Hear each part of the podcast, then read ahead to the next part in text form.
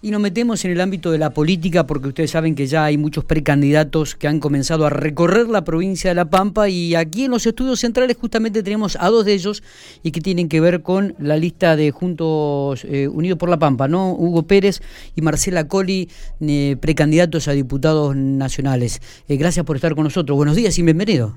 Muy buenos días y buenos días a tu audiencia y gracias por brindarnos este espacio para poder este, contarles cómo vamos transitando este nuevo espacio de participación de la vida democrática. Exactamente. Mm, le dimos la prioridad a las mujeres como corresponde. Hugo, ¿cómo le va? Buenos días. Bien, bien, buen día. Nos acercamos un poquitito más o levantamos el micrófono. Acerquen el micrófono, tranquilo, porque se puede manipular, ¿eh? Así ahí los escuchamos bien y la gente puede escucharlo mejor todavía. como decía Marcela, los agradecidos somos nosotros, porque bueno, este este formato de campaña política, nuevo para, a pesar de que hacemos muchos años que estamos en política. Sí, es distinto. Creo que los medios de comunicación van a ser fundamentales, es una herramienta que, va a servir para poder, para poder expresarnos, para poder desarrollar, para poder llegar ¿no? al electorado de La Pampa.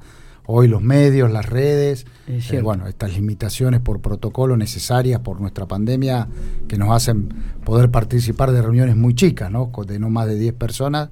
Entonces, bueno, por eso te decía al principio, muy contentos de, poder expresarnos a través de tu medio. ¿Qué, les parece si comenzamos eh, a presentarnos un poco? ¿no? Porque dice, bueno, Marcela Coli, ¿quién es Marcela Coli? ¿Dónde vive? ¿De dónde viene? Hugo Pérez, ¿quiénes son? Porque realmente la gente por ahí no, no tiene referencia. Eh, y, bueno, ustedes ya son candidatos o precandidatos a ocupar este, la posibilidad de ocupar un sillón en el Congreso de la Nación. Así que nos gustaría que, se, que diga, bueno, Marcela, ¿dónde viene? ¿Dónde es? Bueno, yo soy de 25 de mayo, ah, vivo a orillas del río Colorado. Hermoso lugar docente, jubilada hace muy poquitos tiempos. Colegas y, también jubilados, así que eh, transitamos el camino de la docencia. Eh, y bueno, ahí he desarrollado mi vida en, en 25 de mayo, toda mi carrera docente. He sido concejal de mi pueblo, presidenta del Consejo Deliberante, por primera vez una mujer en 25 de mayo era presidente del Consejo Deliberante. Luego fui diputada provincial, que terminé mi mandato junto a Patricia Testa, que es de aquí de Pico, en el 2019. Así que tengo una trayectoria en la vida política que la comencé en el glorioso 1983 con el doctor Alfonsín. Y ahora este nuevo desafío democrático que es acompañar eh, a este recambio de las cámaras legislativas del Senado y de la, la de la Cámara de Diputados eh, y realmente es este muy fructífero porque uno sigue aprendiendo, sigue contribuyendo a un sistema que tiene que ser eh, para toda la vida. Totalmente. El sistema democrático, eso es lo que nosotros debemos fortalecer, lo debemos querer, abrazar y no dejarlo ir. Hoy por hoy creo que es un momento difícil con esta pandemia que transitamos y es eh, fundamental la participación eh, bien este, manifiesta para poder llevar las mejores personas a la Cámara de Diputados y a la Cámara de Senadores. ¿Y Hugo Pérez? Bueno, yo soy de Alpachiri, soy médico veterinario. Eh, fui dos periodos intendente entre el 99 y el 2007 de, mi localidad. Después fui dos periodos diputado provincial, representando un poco al sur de la provincia de La Pampa.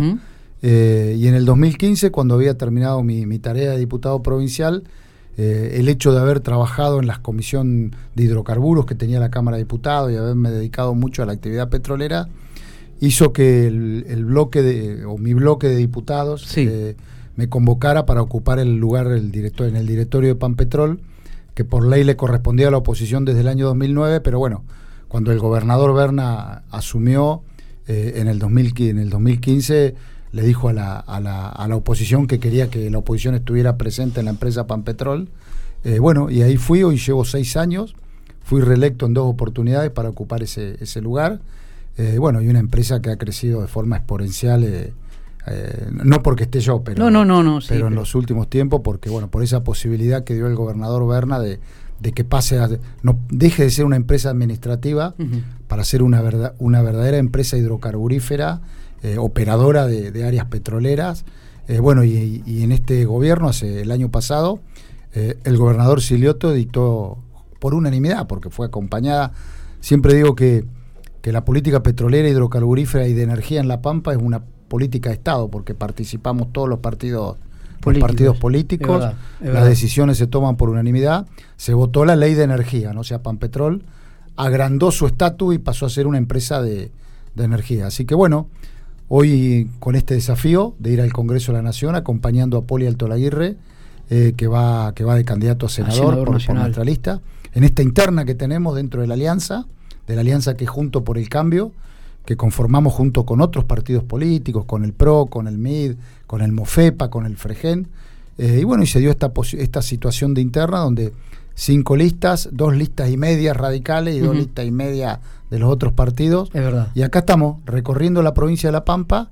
Y si me dejaba empezar a contarte un poco. Le iba a preguntar justamente eso. Digo, bueno, ¿cómo, ¿cuál es el mensaje que le lleva al vecino, ¿no? al pampeano, al, al vecino de la ciudad General Pico, que de repente eh, cuando uno comienza este tipo de campañas son muchas las promesas.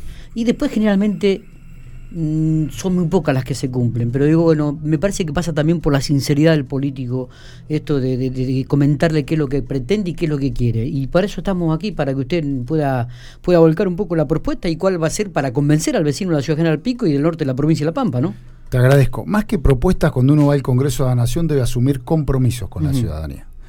Y yo creo que se vienen dos años, o por lo menos dos años en el corto plazo, donde el Congreso de la Nación va a tener que ser una caja de, consensos, de, acuerdos, de buscar acuerdos, de empezar a, sellar la grieta, la famosa grieta que nos viene, eh, que nos viene generando eh, muchas dificultades a nuestro país. ¿no? Eh, altísima pobreza, cuarenta y pico por ciento, altísima inflación, el 50 por ciento altísimo desempleo, la, la, imposibilidad de que, de que, la gente consiga empleo, eh, profunda crisis educativa, eh, muchas veces por cuestiones ideológicas, muchas veces por cuestiones mucho más complejas, pero que es necesario encararlas y, vuelvo a las políticas de Estado, ¿no? como política de Estado.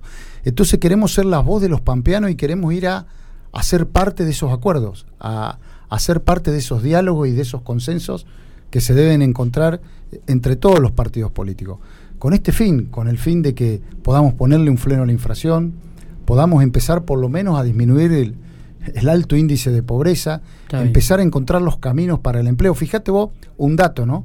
El Fondo Monetario, con el que hoy se está tratando de negociar y que, que es urgente un acuerdo con el Fondo Monetario, con los organismos multilaterales de crédito, con el famoso Club de París, exige que el acuerdo esté aprobado por todo el arco político. ¿Por qué? Porque pasa esto en la Argentina. Viene un presidente, hace un acuerdo, cambia la ideología política y desconocen ese acuerdo y no lo quieren pagar.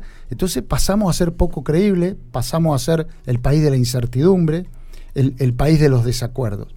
Eh, y creo que en eso tiene que cambiar la gente. Por eso decimos hay que renovar los congresos. Es necesario la renovación. Gente que venga con otra idea, gente que venga con otras propuestas y gente que venga a buscar acuerdos. Sí, que tenga otra mirada, ¿no? Mucho más este, la, mirada nacional, un, contexto de unidad, un contexto de darle respuesta a la gente, principalmente. Lo que hoy en día está sucediendo es esto.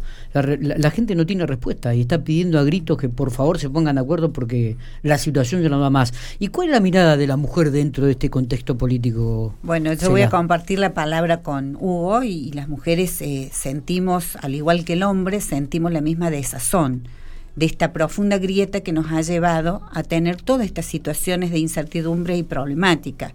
Hablaba recién este Hugo de la problemática de educación. Tenemos dos años de esta pandemia que nos atravesó en lo laboral, en lo educativo, en lo familiar, en la violencia, que eso nos lleva a que uno tiene que esforzar todas aquellas acciones que se tenga a nivel país para que realmente llegue a la gente.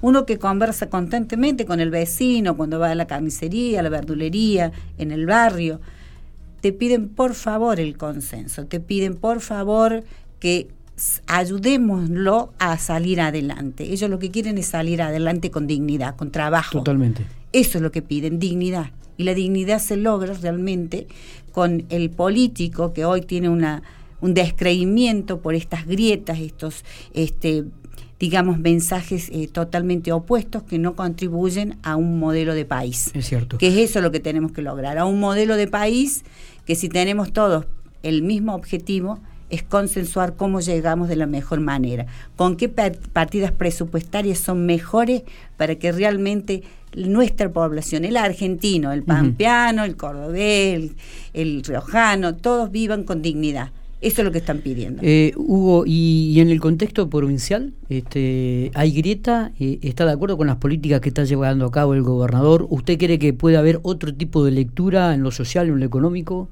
Mira, eh, lo hemos demostrado como partido en la Cámara de Diputados, ¿no? Hemos acompañado todo lo que tiene que ver con, la situación sanitaria y de pandemia. hemos participado, siempre nos, ha, convocado, el gobernador a nuestros diputados a la, mesa de emergencia, esa mesa de, de salud que que se reúne bastante seguido y que se viene reuniendo para tomar las decisiones. Nos hemos diferenciado de otra provincia, fíjate que acá vacuna que viene es vacuna que se aplica. Totalmente. Eh, no se aguardan. Podemos tener diferencias, creo que las... No comparto el, eh, no, no acuerdo en que fue exitoso el plan de vacunación nacional, creo que no compramos las mejores vacunas. La Pfizer debería estar hoy en el país, la vacuna de mejor calidad en el mundo. La de Moderna está empezando a entrar. No fueron buenos los planes de vacunación. Tuvimos la posibilidad de, venir siempre cuatro o cinco meses atrás de lo que pasaba en el mundo. Deberíamos habernos preparado mejor y prevenir las olas, las famosas olas. Hoy tenemos un, desafío importante con la variante Delta, que está empezando a querer circular en el país. Eh, y bueno, y creo que, que, va a ser muy importante todo lo que se haga en lo previo y cómo se va a encarar en esa primera etapa que seguramente, el otro día lo decía el ministro Coan, va a venir a La Pampa. Sí, llega. Eh, y va a llegar. Eh, y también hemos acompañado en, cierta medida eh, lo que ha hecho el gobierno en, provincial con, con, con, estar siempre presente en, sobre el productor, sobre el comercio, con algún crédito blando a través del Banco de la Pampa, con, con ciertas ayudas. Lo que a veces no comparto en lo personal, eh, eh, comparto lo del gobierno presente, nosotros no, somos un país que el Estado debe estar presente, lo que no me gusta los estados omnipotentes, ¿no? El Estado que te saca muchísimo con impuestos y te devuelve un poquitito con un subsidio para decir, eh, te tengo atrapado, te tengo de cliente. no comparto el Estado y esto también creo que debemos ser claros, y, si bien es cierto que, que vamos a buscar acuerdos y, y vamos a, evitar que la grieta siga profundizándose. Hay cosas que, que no vamos a, votar en el Congreso de la Nación. No vamos a votar ninguna ley que vaya sobre la propiedad. Eh, no vamos a votar ninguna ley que vaya sobre la independencia de la justicia. No vamos a votar leyes que aumenten los impuestos. 170 impuestos se pagan en nuestro país. Lo mismo para las retenciones, las retenciones agropecuarias y ni hablar del cepo a la exportación de carne, ¿no? que hoy está causando en nuestra provincia, en el oeste de la provincia ha caído entre un 15 y un 20% el precio de la hacienda en pie. Hay un desinterés tremendo. Yo soy productor agropecuario, hago ganadería también en mi profesión. Eh, hay un desinterés tremendo por, por la compra del ternero, por la compra de la vaca, eh, y en contraposición ni siquiera ha servido esta esta política de, cierre de exportaciones en el precio de la carne que ha aumentado entre un 10 o 12% en la, en la carnicería. ¿no? Una noticia de estos días fue la caída del stock, ¿no? que no es de un año, o sea, tenemos un millón menos de cabeza y bueno, y esta medida, eh, digo, cuando se hacen medidas que, que no dieron resultado y las volvemos a aplicar, seguramente tampoco van a volver a dar resultados. Ya la intentó Guillermo Moreno allá eh, por el año 2006, 2007 y y, fue desastrosa para, para, la economía regional. Y La Pampa eh, sigue siendo una provincia ganadera, o sea, una provincia que, que, necesita mucho de la, de la ganadería y por supuesto también de la agricultura. Y otra deuda pendiente eh, que creemos que, eh, que debe afrontar el Congreso Nacional y que en La Pampa es muy necesaria es la ley de modernización laboral. Hay que cambiar las leyes laborales. Tienen más de 50 años las leyes laborales. Y cuando uno empieza a leer un poco de historia de cómo vinieron a, cómo se, generaron estas leyes laborales, eran leyes aplicables a la gran industria que había en aquella época. Hoy la economía ha cambiado, hoy el 90% del trabajo lo generan las pymes, las pequeñas y medianas industrias, los pequeños comercios de las localidades, y las leyes laborales son muy duras, son muy duras para el empleador y son y no son buenas tampoco para el empleado, ¿no? Porque generan estas situaciones, ¿no? Que el empleador eh, no le, resulte una carga al empleado no tanto por tener que pagarle el sueldo, eh, sino por, por lo que le puede pasar eh, si sucede algún alguna situación que genere un conflicto un conflicto laboral, ¿no? Hoy no se puede despedir, bueno, más allá de la doble indemnización que existía, hoy ni siquiera se puede despedir. Entonces eso hace que hoy el empleo de ninguna manera crezca, ¿no? otro tema que de repente preocupa y este Marcela, usted ha sido docente, digo, ¿no? Es, es el tema educativo. ¿Qué lectura hace Sí, digamos que nosotros venimos con una un retraso en, lo que es el sistema educativo. Si vamos haciendo un poquito de historia, en los años 90, cuando hubo la Ley Federal de Educación que afectó a las escuelas técnicas y eso hoy también se está recibiendo el impacto de no tener la mano de obra calificada o el oficio. Eso no fue una buena ley para el país. Hoy transitamos otra nueva ley y a su vez tenemos este año y medio, casi dos ya, eh, con una pandemia que ha puesto de manifiesto todo el déficit que tiene el sistema educativo. Primero, no todos tenemos conectividad. Es un gran problema la conectividad porque al no poder tener la clase presencial se debió recurrir a lo que es la internet eh, y todo lo que implica una, una mm, clase virtual. ¿Mm? Sí, no estamos preparados. No, tampoco tenemos los instrumentos. Y, esta pandemia no va a terminar este año. Creo que vamos a tener todavía un tiempo más sobre esta, esta lamentablemente este virus que nos ha atacado y nos ha afectado. Entonces creo que hoy por hoy uno tiene que dar eh, todos los recursos tanto a los alumnos como a los docentes, porque los mm. docentes también han tenido este, que poner sus recursos propios a favor del alumno, de la educación, y el Estado tampoco ha sido, digamos, eh, acompañado como corresponde para tener, digamos, un avance en lo que es la clase virtual. Está bien. ¿Y qué es lo que habría que cambiar? Yo creo que las, primero hay que, hay que generar este, unas, eh, los recursos para que realmente todo el, alumnado, toda la comunidad educativa tenga primero su computadora, su conectividad, porque en una casa donde hay cinco niños, un teléfono no puede hacer la clase virtual para cada uno de ellos en tiempo y forma. Entonces es imposible que todos accedan digamos, a la clase virtual que su docente le prepara para que realmente seguir avanzando en su trayectoria escolar, es imposible. Hugo, ¿qué le dice el vecino? ¿Qué le pide cuando se acerca? principalmente empleo. ¿Trabajo? Sí, sí, por eso creo que es una... ¿Han hecho alguna estadística? ¿Saben cuáles son las necesidades del pampeano? ¿Han manejado algún criterio de, sí, el, pampeano, bueno, el, tema de la... Eh, miremos dos cosas eh, fundamentales. A ver. Eh, muchas veces al pampeano le llega lo que pasa a nivel nacional. Sí, totalmente, la repercusión. entonces se habla, por ejemplo, de inseguridad mucho, que a veces en la provincia de La Pampa no se siente tanto.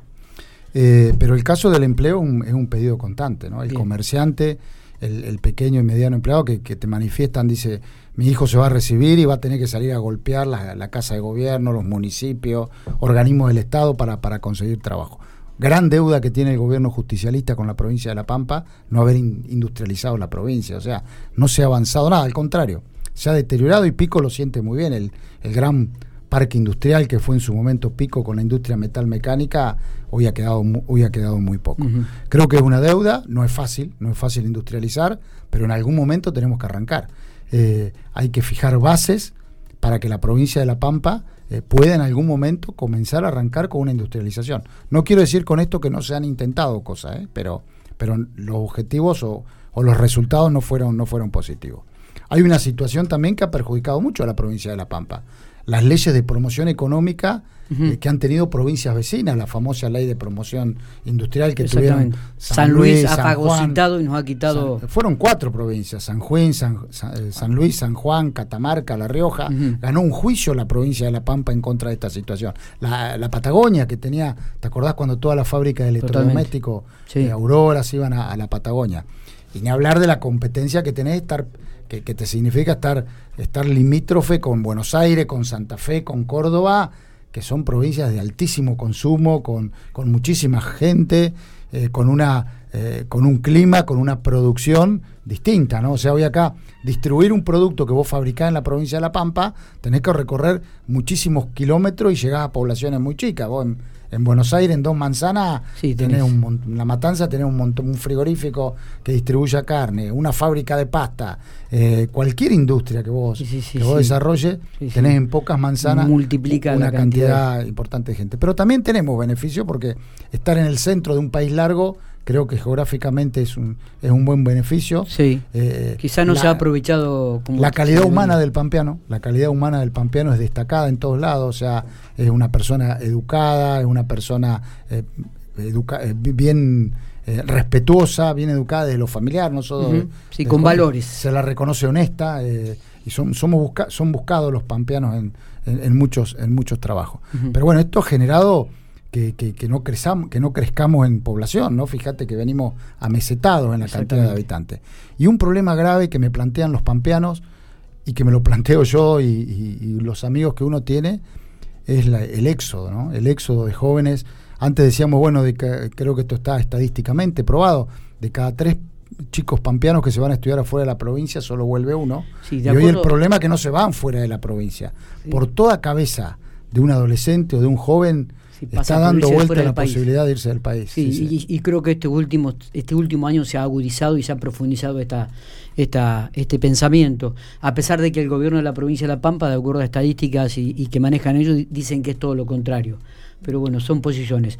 Em, la última para, para los dos, ¿no? Eh, el, mensaje que le da la gente de General Pico, el mensaje que a la gente que lo está escuchando, eh, ¿cuál es, Hugo? Bueno, primero que, que no es una cuestión de fe creer que esto va a cambiar, que tenemos que fijar las bases eh, y las políticas para que esto cambie, para que esto mejore y fijarnos objetivos cortos, alcanzables, no, por ejemplo, decir vamos a tener una inflación del 29% y a los 6, 7 meses ya la superaste, sino decir, bueno, no sé si vamos a bajar la inflación, pero la vamos a frenar. No sé cuánto tiempo nos va a llevar eh, atacar a la pobreza y poder bajarla a dos dígitos, a un dígito, pero lo vamos, a, lo vamos a intentar y lo vamos a ir a hacer progresivamente. Y que confíen en nosotros que asumimos compromisos, que vamos a ser la voz de los pampeanos en el, en el Congreso de la Nación que vamos a, siempre vamos a ser accesibles para cualquier consulta, para cualquier propuesta y también para cualquier crítica o cualquier reclamo eh, y que vamos a ir a trabajar por, por los pampeanos y por nuestro país al Congreso de la Nación. Marcela. Sí, además del compromiso tenemos la responsabilidad de realmente llevar la voz de los pampeanos. Esto es fundamental. Y luchar para que la Pampa tenga lo que se merece. Realmente hay una eh, un descreimiento, en la situación lleva a eso. Pero creo que eh, nosotros hemos, además del compromiso, asumimos la responsabilidad de hacer la representación que se merece la provincia de La Pampa. Gracias por estar. Gracias, Gracias, por estar y éxitos eh, en este inicio de campaña. Inicio de campaña.